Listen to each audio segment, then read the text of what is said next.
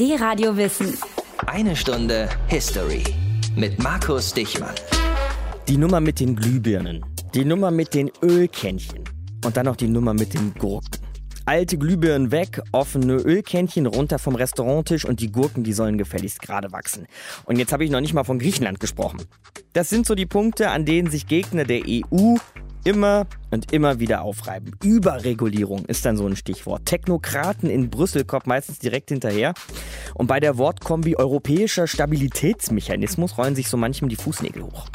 Wer sich jetzt angesprochen fühlt, dem geht es wahrscheinlich sehr auf den Keks, dass dieser Tage überall die römischen Verträge krass abgefeiert werden. Aber die sollen heute auch unser Thema sein, hier in der einen Stunde History. Und ich muss sagen, ich finde sie geil. Denn sie haben Europa vor genau 60 Jahren zusammengeschweißt, auch wenn die ein oder andere Naht trotz vieler Nachbesserungen sicherlich nicht ganz richtig sitzt. Aber ich esse eben gern beim Italiener, ich fahre gern nach Frankreich, ich finde es gut, den Spaniern Geld zu leihen und ich finde es noch besser, wenn Rumänen mit der Europaflagge in der Hand gegen Korruption im eigenen Land demonstrieren. Aber fangen wir vorne an. Aus den prallgefüllten Schatzkammern der Menschheitsgeschichte. Euer D-Radio-Wissenhistoriker Dr. Matthias von Hellfeld. Du alter Europäer. Grüß Genau. dich, Matthias. Wir tummeln uns heute in den 1950ern, 1957 nämlich genau, da wird durch die erwähnten römischen Verträge die Europäische Wirtschaftsgemeinschaft geschlossen, kurz die EWG und das ist, wissen wir ja alle, der Vorgänger der EU sozusagen. Eigentlich ging das ja ziemlich fix, Matthias. Ne? 1957, da war der Zweite Weltkrieg erst ein paar Jahre her eigentlich. Ja, und es hat äh, auf dem Weg dahin sozusagen bei vielen entscheidenden Politikern auf beiden Seiten ein erhebliches Umdenken gegeben. Denn bereits 1951 war klar, dass der Wiederaufbau der Industrie nach diesem wirklich verheerenden Krieg nur mühsam gelingen würde. Wir haben uns ja über die Truman-Doktrin schon unterhalten und den Marshallplan. Das Geld aus diesem Plan und die Montanunion, aus der 1957 eben die römischen Verträge und die Gründung der EWG hervorgingen, das war wohl beides zusammengenommen verantwortlich für den raschen Aufstieg der Bundesrepublik und auch vieler anderer Staaten nach dem Zweiten Weltkrieg. Diese Montanunion, schon tausendmal gehört, was war das aber nochmal genau?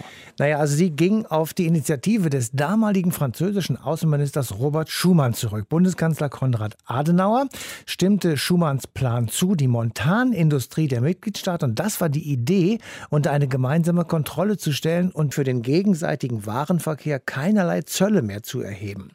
Das war für die Bundesrepublik deshalb so wichtig, weil damals das Ruhrgebiet unter der Kontrolle der alliierten Behörde stand und teilweise auch schon als Reparation abgebaut worden war. Mit der Montanunion war die Bundesrepublik zwar weiterhin auch einer Kontrolle unterworfen, aber es konnte wieder produziert werden und der Aufbau des Landes konnte vorangetrieben werden. So, und in dieser Montanunion, da mischten jetzt sechs europäische Kumpels quasi mit. Ja. Wer waren die sechs? Es waren genau die Länder, die eben sechs Jahre später die römischen Verträge unterzeichnen sollten. Also Frankreich, die drei Benelux-Länder, Italien und eben die Bundesrepublik. Macht sechs. Das macht sechs und das ist sozusagen das Kerneuropa. Adenauer wurde dafür innenpolitisch übrigens ziemlich kritisiert, weil mit der Montanunion, und das war sozusagen der Preis, den die Bundesrepublik zahlen musste, eben auch eine sehr starke Orientierung nach Westeuropa verbunden war, während im Osten des Landes die DDR entstanden war und eine Wiedervereinigung der beiden deutschen Staaten, die die meisten Deutschen damals natürlich anstrebten, die wurde immer schwieriger, je weiter die Bundesrepublik eben im Westen verankert war. Aber warum hat man sich damals eigentlich so auf Kohle und Stahl eingeschossen? Es hätte ja noch andere Methoden gegeben, sich aneinander zu binden. Ne? Eine Freihandelszone, da kam ja dann später Binnenmarkt zum Beispiel, eine Wirtschaftsunion, gemeinsame Sicherheitspolitik wäre auch denkbar gewesen und, und, und. Warum? Ja, also es war vermutlich ein ganz einfacher Grund, denn Kohle und Stahl, das waren die beiden kriegswichtigsten Industrien der Deutschen während des Zweiten Weltkrieges. Wenn man diese Industrien vergemeinschaftet, das war die Hoffnung beispielsweise auch der Franzosen, würde durch die internationale Kontrolle die Wahrscheinlichkeit einer neuerlichen Aufrüstung Deutschlands zumindest sehr viel geringer werden und der Frieden in Europa würde dadurch hoffentlich, so dachte man damals, sicherer werden.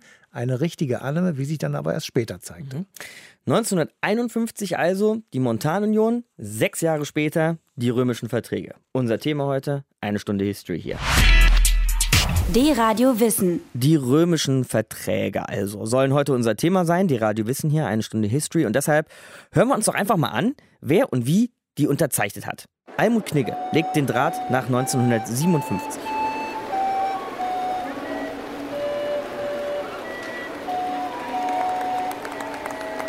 Es war ein Montag und es regnete in Strömen. Der Kapitolsberg liegt im Scheinwerferlicht gebadet. Dieser mächtige quadratische Platz, von Michelangelo entworfen, bildet eine Szenerie, die verpflichtet.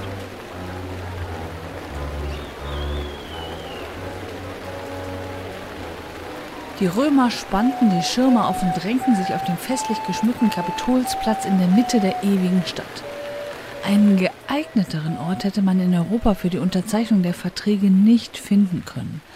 Im antiken Rom standen auf den beiden Kuppeln dieses Hügels die beiden vornehmsten Tempel der beiden höchsten Götter, der Juno und des Jupiters, ein starkes Symbol.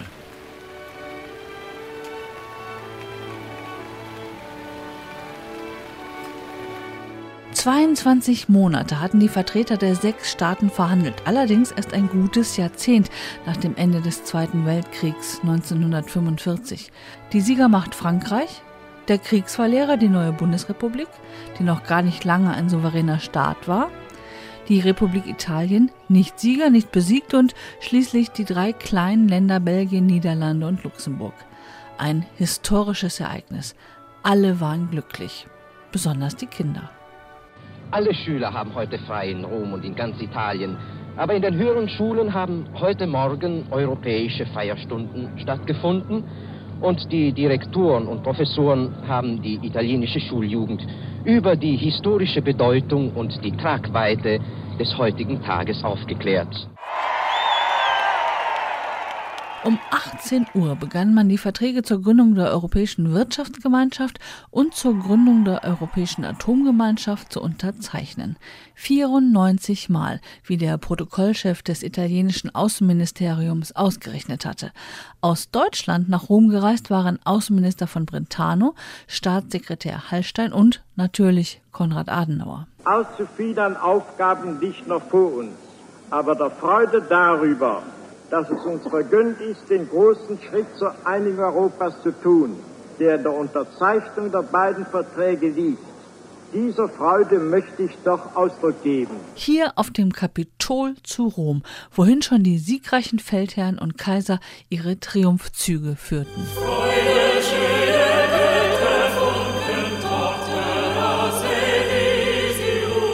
Denn diese Freude wird von Millionen und Abermillionen unserer Völker geteilt. Dass im Mittelalter hier Dichter gekrönt und Volkstribunen bejubelt wurden, das gab der Unterzeichnung der römischen Verträge im März 1957 den historischen Glanz. Die Verträge sind umfangreich und verwickelt. Nicht alle Einzelheiten dieser umfangreichen Regelungen, über die sich sechs Staaten einigen mussten, haben überall einstimmigen Beifall gefunden. Das ist selbstverständlich. Wir dürfen aber nicht vor den Einzelheiten das wahrhaft Große des erreichten Fortschrittes übersehen. Nur ein immer fester Zusammenhalt unserer sechs Staaten gewährleistet uns allen die Sicherung unserer freiheitlichen Entwicklung und unseres sozialen Fortschritts die römischen Verträge, sozusagen das Gründungsdokument, die Geburtsurkunde der heutigen Europäischen Union. Dazu gehörte der EWG-Vertrag, mit dem die Europäische Wirtschaftsgemeinschaft errichtet wurde, der Euratom-Vertrag, mit dem die Europäische Atomgemeinschaft gegründet wurde und das Abkommen über gemeinsame Organe für die europäischen Gemeinschaften, das festlegte, dass all die europäische Zusammenarbeit eine gemeinsame parlamentarische Versammlung, das Parlament, einen gemeinsamen Gerichtshof und einen gemeinsamen Wirtschafts- und Sozialausschuss haben sollten. Ganz schön kompliziert. Aber nicht nur deshalb gab es auch reichlich Einwände gegen die Verträge. Schon vor 60 Jahren wollten viele lieber ein nationales Süppchen kochen. Jeder, der heute Abend in Rom ist und der weiß, worum es geht, wird hoffen, dass der Platz, die Lichter, die Glocke, die nur zu gewissen Feierstunden läutet, die Menge, die dort zusammengepfercht stand, die beklatschte Auffahrt der schwarzen Wagen, dass das alles mehr bleiben wird als nur Staffage, die im grauen Morgenlicht verweht. Vor der Europäischen Union die Europäische Wirtschaftsgemeinschaft und die Europäische Wirtschaftsgemeinschaft nur wegen der römischen Verträge. Almut Knigge hat uns von ihnen erzählt.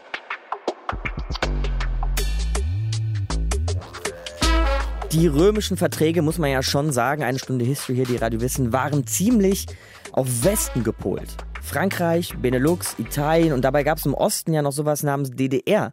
Matthias. Und dahinter die große Sowjetunion. Den hatte man ja spätestens jetzt völlig vor den Bug geschossen. Also die Außenpolitik der Bundesregierung Konrad Adenauer, dazu gehörten ja eben auch die römischen Verträge, die waren wirklich nicht ohne Widerspruch geblieben. Die SPD beklagte heftig, dass mit der starken Anlehnung an den Westen eine ebenso starke Ablehnung des Ostens verbunden war. Alle Vorschläge zur Wiedervereinigung der beiden Deutschländer, die aus Moskau kamen, wurden von Adenauer und seinen Mitstreitern als glatte Propaganda abgetan. Deshalb war für ihn und seine Regierung klar, dass es zu einer Zusammenarbeit mit Frankreich, den westeuropäischen Staaten und natürlich auch den USA keinerlei Alternativen gab. Tja, was kann man da jetzt sagen? Es sieht ein bisschen so aus, als hätte der alte Adenauer damit auch recht gehabt mit dieser Einschätzung. Ja, so sieht es tatsächlich aus in der Rückschau. Aber die Vorschläge aus Moskau sind ja nie in die Tat umgesetzt worden, sodass man auch eben gar nicht weiß, wie sich Deutschland entwickelt hätte, wäre die Bundesregierung damals auf die berühmte Stadinote beispielsweise vom März 1952 eingegangen. Stalin wollte darin eine Friedenskonferenz, auf der die beiden deutschen Staaten wiedervereinigt werden sollten. Deutschland sollte dafür allerdings entmilitarisiert werden und dieses dann wiedervereinigte Deutschland dürfte keinem der beiden Militärblöcke angehören.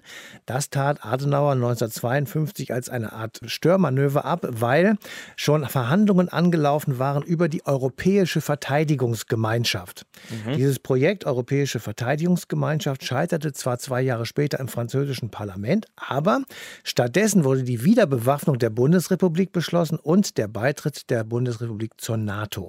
Das wirkt mir so ein bisschen Henne-Ei-mäßig. Was war denn, denn zuerst da? Der NATO-Beitritt und die römischen Verträge oder so die Absage gen Osten, gen Sowjetunion.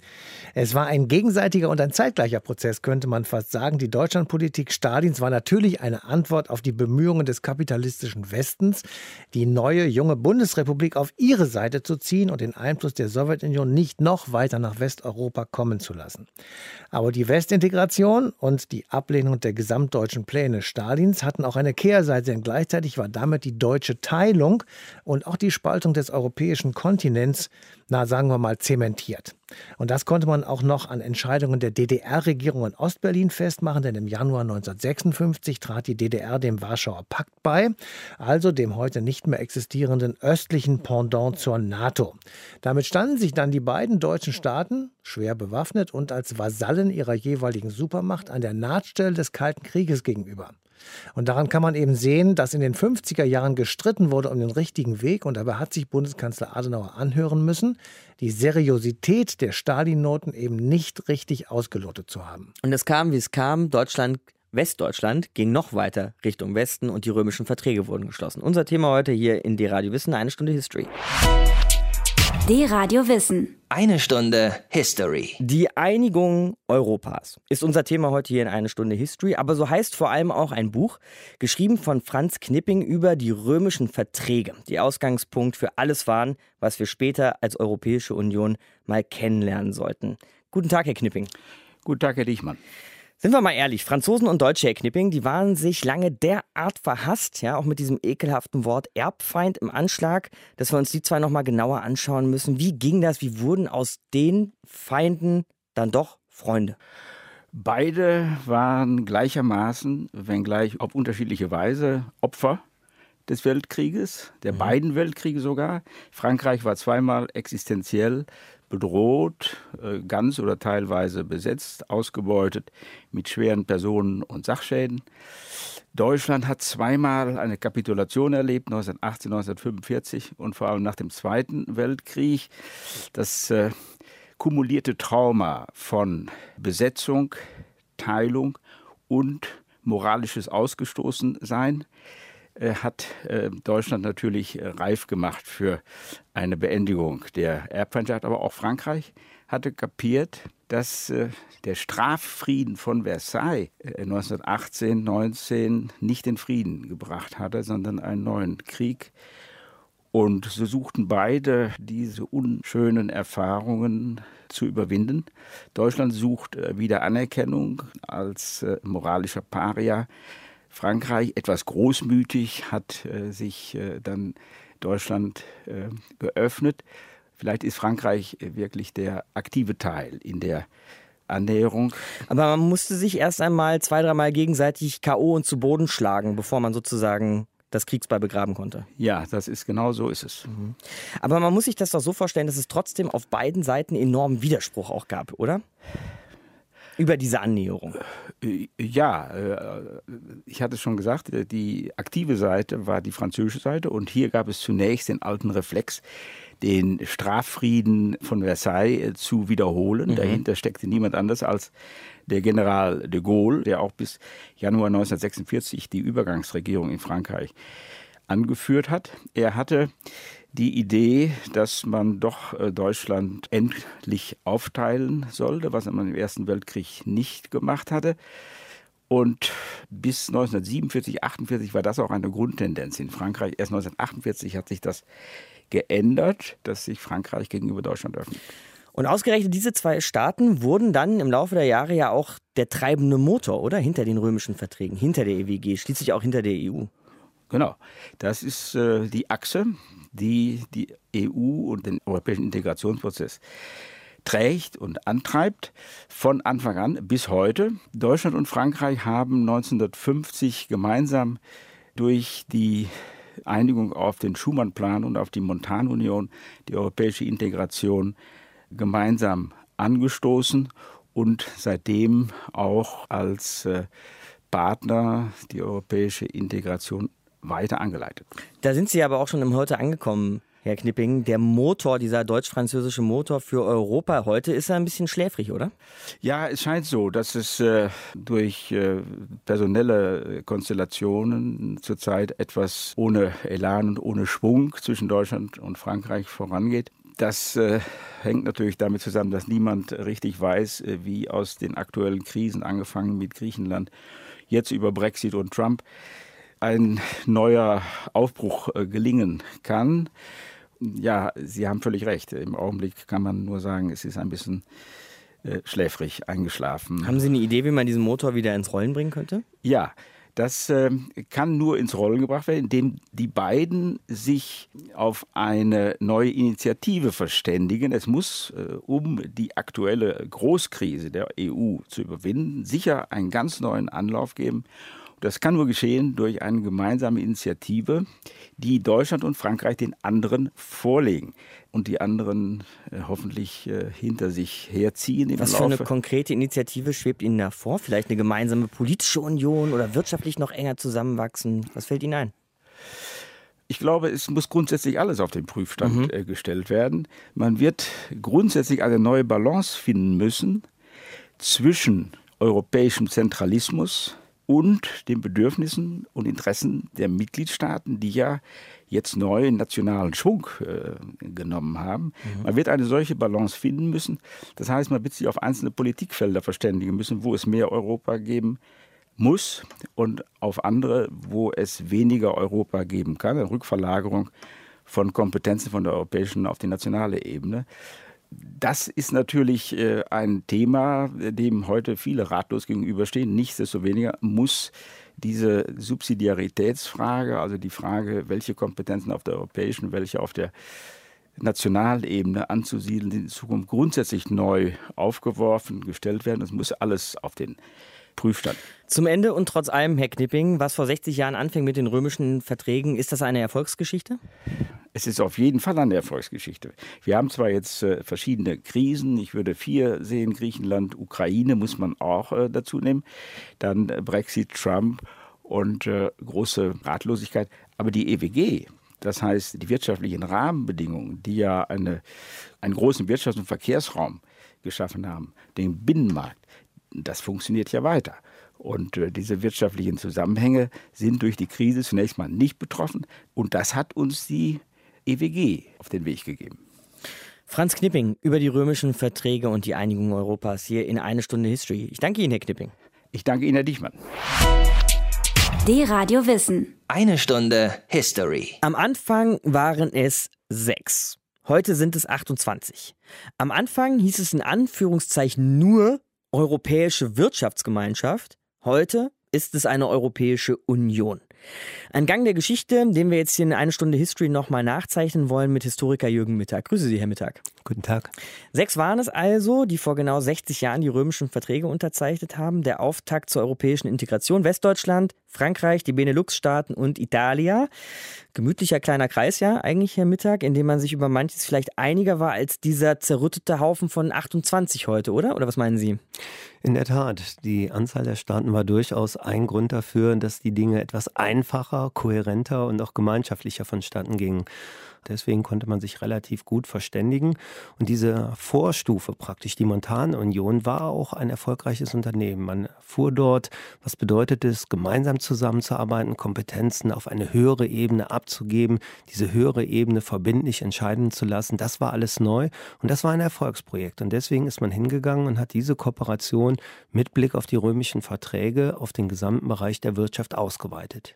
Die Möglichkeit also Gemeinsamkeiten zu finden, Kompromisse zu finden, Lösungen Lösung zu finden. Das war leichter mit sechs als mit 28, ist ja auch logisch. Ist aber neben, sagen wir, dieser Organisierbarkeit, sind da auch irgendwie Ideale verloren gegangen in diesen 60 Jahren?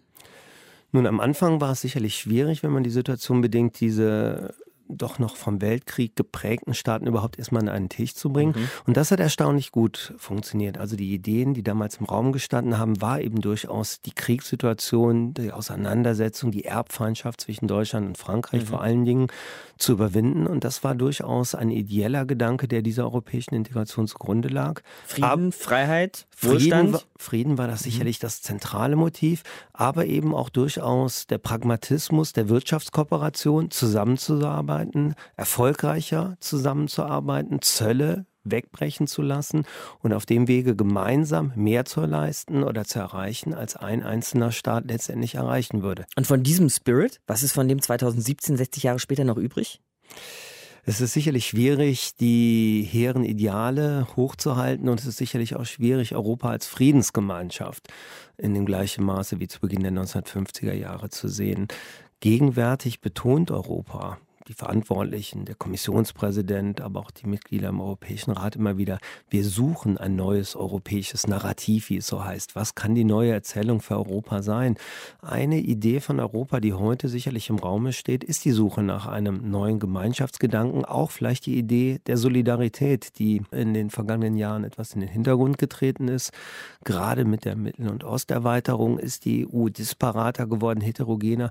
Aber man muss eben auch sehen, was zu Beginn der 1950er Jahre mit einigen wenigen Politikfeldern angefangen hat, klein, überschaubar, dehnt sich heute auf alle Politikfelder aus. Es gibt keinen Bereich mehr, der nicht in irgendeiner Form von Europa berührt wird. Nicht alles wird von Europa, von der EU geregelt, aber fast alles wird von der Europäischen Union berührt.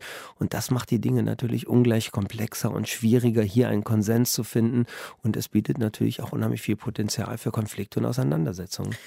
Wir sind auf der Suche nach einem europäischen Narrativ, haben Sie gesagt, das vielleicht Gemeinsamkeiten in den Vordergrund stellt. Jetzt halte ich Ihnen mal ein anderes Narrativ entgegen, was zum Beispiel aus Ungarn kommt, von einem Herrn Orban, von einem äh, Autokraten könnte man eigentlich sagen. Ich zitiere es mal frei mit Ungarn First, also ein nationalistisches Narrativ. Polen First, Slowakei First, Britain First. Wenn Marine Le Pen gewinnt, vielleicht auch Frankreich First.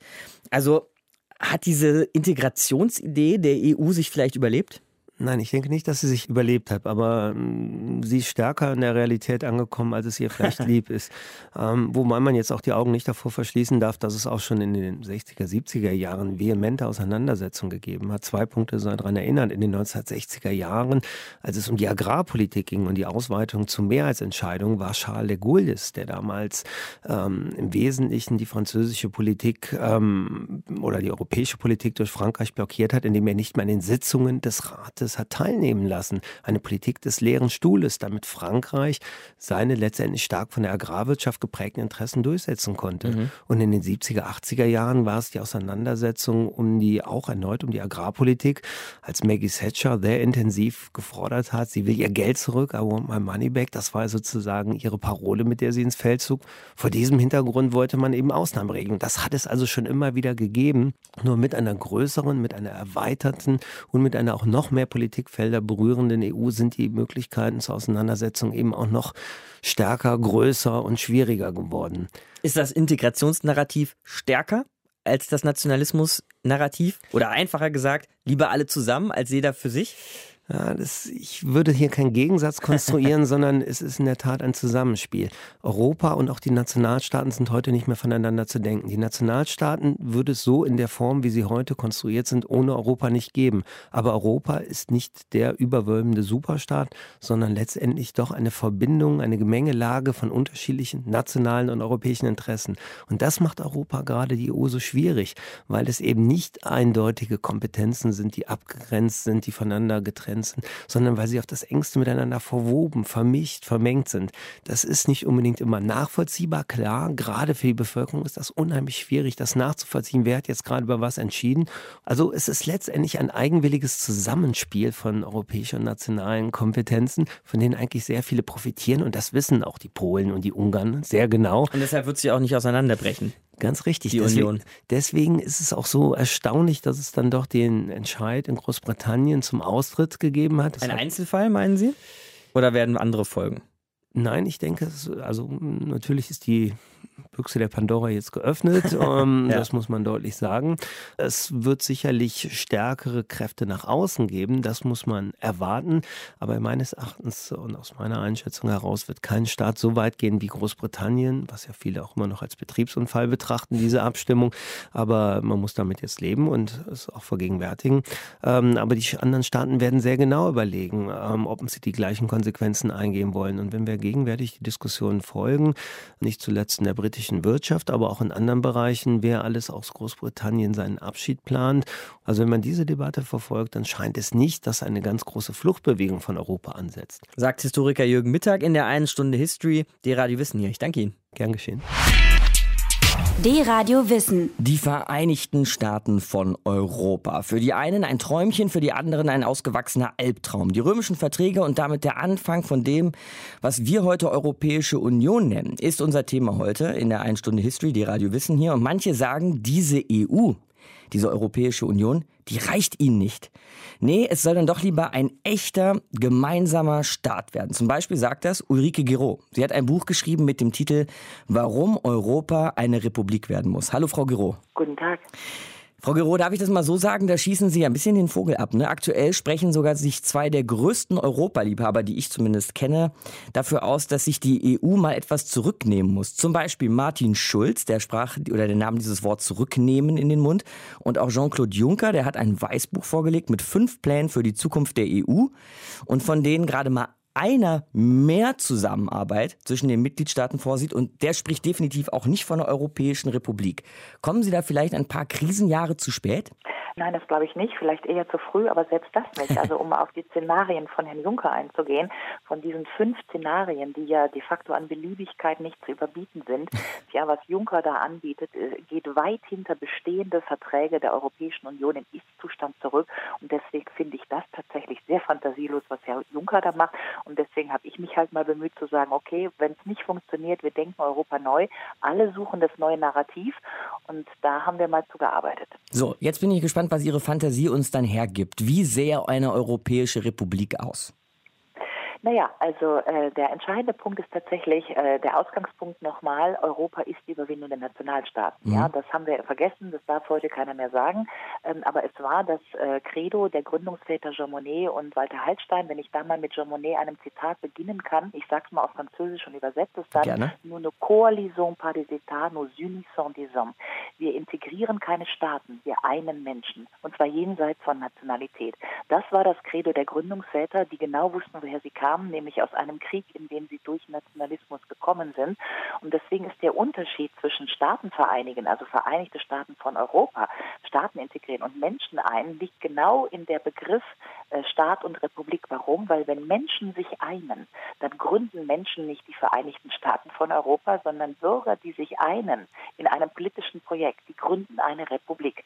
Die Definition der Republik von Cicero ist genau das, gleiches Recht. Also man bekennt sich dazu, gleich vor dem Recht zu sein. Und genau das sind wir ja in der EU nicht. In der EU werden wir ja permanent nach Nationalität aus, gegeneinander ausgespielt und sogar in Wettbewerb zueinander gesetzt als Bürger. Und deswegen ist die Kernthese meines Buches. Wenn wir das nicht aufhören, dann können wir kein politisches Projekt beginnen. So, dann sind wir am Ende alle geeinte, gleiche, vor dem Recht gleiche europäische Staatsbürger. Trotzdem, nehme ich an, ist das immer noch ein demokratisches System. Wen wählen wir dann und wer hat was zu sagen? Das wäre eben in der Tat dann auch anders, weil nur wenn wir Wahlrechtsgleichheit haben, eine Person, eine Stimme, mhm. dann hätten wir ein europäisches Parlament, was tatsächlich demokratisch ist. Und vor diesem Hintergrund ist die Stellschraube der Europäischen Republik genau das. Die Bürger sind der Souverän und nicht die Nationalstaaten. Mhm. Das heißt, wir würden auch diesen Europäischen Rat abschaffen, der ja eigentlich nur dazu dient, dass die nationalen Staats- und Regierungschefs dahin gehen, um dann, wenn sie zurückreisen, zu sagen, ich habe unser nationales Interesse in Europa bestens verteidigt. Ja, aber auch hier in Deutschland haben wir den Bund und die Länder, einmal oben, einmal unten. Dann reformieren wir regelmäßig den Föderalismus, damit die Länder auch noch was zu tun haben. Hier in Deutschland sind das Bildung und Kultur. Was haben denn in der Republik Europa die Nationalstaaten überhaupt dann noch zu tun? Ich habe ja eine Utopie geschrieben, mhm. die 2045 beginnt, 100 Jahre nach dem Ende des Ersten Weltkrieges. Und ich habe versucht, einfach mal zwei Trends zu bedienen. Und es gibt ja zwei Trends, was die Leute wollen, wenn ich das diskutiere. Das eine, was ganz viele Leute wollen, ist meine Region, Heimat, Identität, kleine, überschaubare Demokratie, partizipative Strukturen. Das andere, was die meisten Leute wollen, ist Europa in der Welt gegenüber Putin gegenüber China, ISIS, Terror, Cyber, Klima, will Europa geeint sein. Mhm. Und jetzt gibt es ja Robert Menasse, diesen österreichischen Schriftsteller, der einen schönen Satz geprägt hat, der da lautet, äh, Heimat ist Region, Nation ist Fiktion. Und irgendwo stimmt das ja. Also ich komme zum Beispiel aus dem Rheinland und wenn ich so in Köln, Düsseldorf lande, ja, dann fühle ich mich wohl, da bin ich geboren. Wenn ich in München lande, ist das nicht meine Heimat. Ich weiß aber, dass München oder das Bayern zu Deutschland gehört, weil wir das als Nation so geschaffen haben. Also denken wir in die eine Richtung größer und in die andere Richtung kleiner. Nach oben hin mehr Europa, nach unten hin mehr regional. Ganz genau, das mhm. tun wir. Wir nehmen uns alte Karten, da sind so ungefähr 50, 52 Regionen drauf und wir könnten sagen, wunderbar, die haben alle so ungefähr 10 Millionen Einwohner, wir sind 500 Millionen Europäer, machen wir einen Europäischen Senat, jede Region schickt zwei Senatoren in diesen Senat. Wir haben auf der anderen Seite ein europäisches Das wäre dann sozusagen die Länderkammer. Die Länderkammer, mhm. genau. Und dann hätten wir ein europäisches Abgeordnetenhaus und dann könnten wir, und das ist auch überhaupt keine Utopie, das steht schon ziemlich in jedem Parteiprogramm, könnten wir den europäischen Präsidenten direkt wählen, hätten wir perfekte Checks and Balances zwischen der europäischen Ebene, zwischen einem äh, europäischen Parlament, was wirklich demokratisch wäre, und Regionen, äh, die eine starke Stellung im System hätten. Aber jetzt stelle ich mir gerade vor, wie Angela Merkel, Viktor Orban und Alexis Tsipras zusammen diese Europäische Republik bauen werden. Schönes Bild. Ja, die werden ja, nee, die werden die natürlich nicht bauen, aber es sind schon einige Leute von der Geschichte weggefegt worden und äh, auch Herr Orban und auch Frau Merkel ähm, und auch ein paar andere regieren einfach nicht ewig. Auch das ist, was wir Demokratie nennen. Und äh, gerade für Deutschland muss man ja erst noch mal sehen, ob Frau Merkel im Oktober noch Kanzlerin der Bundesrepublik ist. Und äh, ich sage nur, die Zeiten ändern sich und sie ändern sich immer und gerade was wir erleben, und zwar jetzt, while we speak, während wir jetzt sprechen, erleben wir gerade doch einen U-Turn. Äh, wir haben diesen March of Rome, wir haben äh, äh, Pulse of Europe. Wir haben, äh, es, die Dinge ändern sich doch in Amerika. Man geht gegen Trump vor. Die Briten bedauern den Brexit. Das heißt, diese Renationalisierungswelle, unter der wir gerade so gelitten haben, ja, die, die, die Niederländer haben Herrn Wilders äh, zurückgestutzt. Das heißt, wir erleben doch gerade, dass Europa, nie war so viel Europa wie heute. Die Leute gehen auf die Straße. Wir haben doch das akute Gefühl, wir haben hier was zu verlieren, wir haben etwas, wofür wir kämpfen sollten. Und ich glaube, das ist doch der Moment, wo wir auch eine Chance haben, das europäische Projekt irgendwo neu zu begründen, weil zurück zum Alten, alles ist gut, alle widersetzen, das kann es ja nicht sein. Ja, dafür haben wir uns diese Krise nicht geleistet und diese Krise ist halt die Chance, dass aus ihr etwas Neues hervorgeht. Ulrike Gero in die Radiowissen, eine Stunde History. Ich danke Ihnen, Frau Gero. Ja, gerne, danke Ihnen.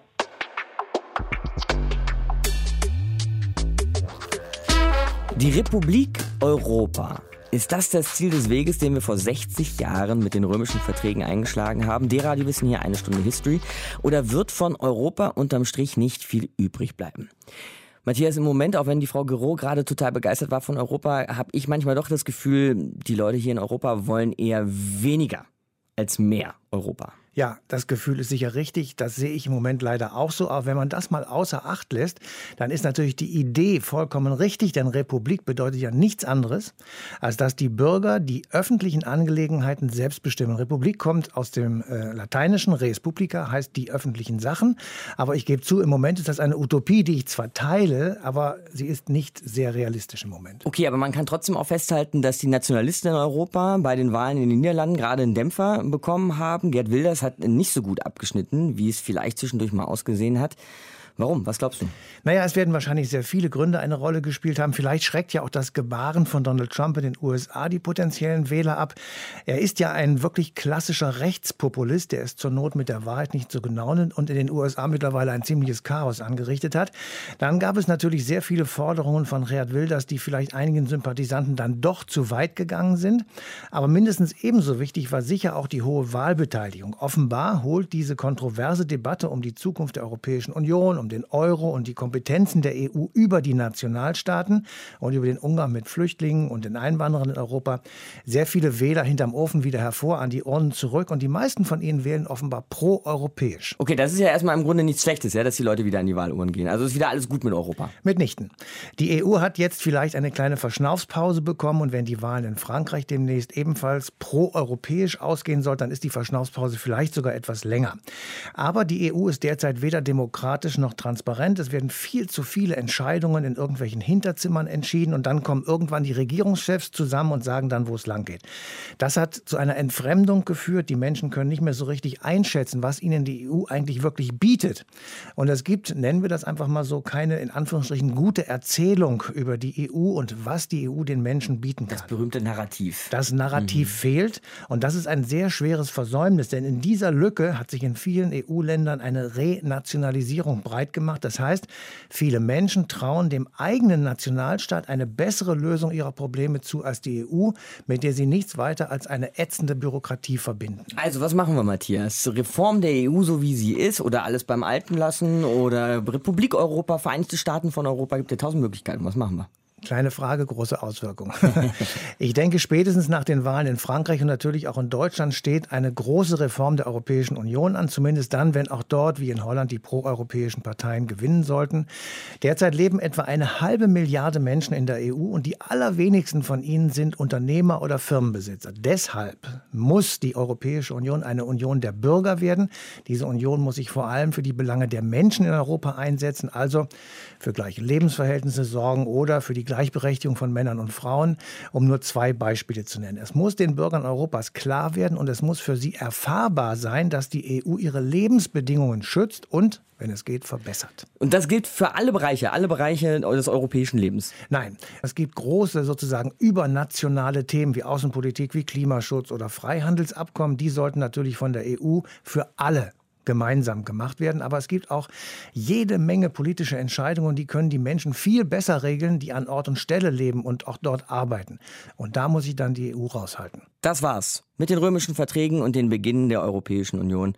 Heute hier in eine Stunde History. Nächste Woche wieder ein Stück europäische Geschichte, aber dieses Mal ein ziemlich trauriges, muss man sagen. Aus einer Zeit, als das große Rad der Geschichte sich noch eher im Süden des Kontinents drehte, und zwar in Spanien. Spanien war nämlich im 15. Jahrhundert noch eine richtige Weltmacht und die Spanier, das kann man nicht anders sagen, waren beseelt von religiösem Eifer. Erst haben sie alle Muslime von der iberischen Halbinsel verdrängt, das war die Reconquista und dann dann kam die Inquisition. Und Teil der Inquisition war übrigens auch die Vertreibung die Verfolgung und die Tötung von Juden, was 1492 mit dem Alhambra-Edikt begann. Das ist der nächste Woche. Ciao, mein Name ist Markus Dichmann. Macht's gut. Die Radio Wissen hört ihr. Die Radio Wissen. Eine Stunde History. Jeden Sonntag von 19 bis 20 Uhr. Mehr auf dradiowissen.de.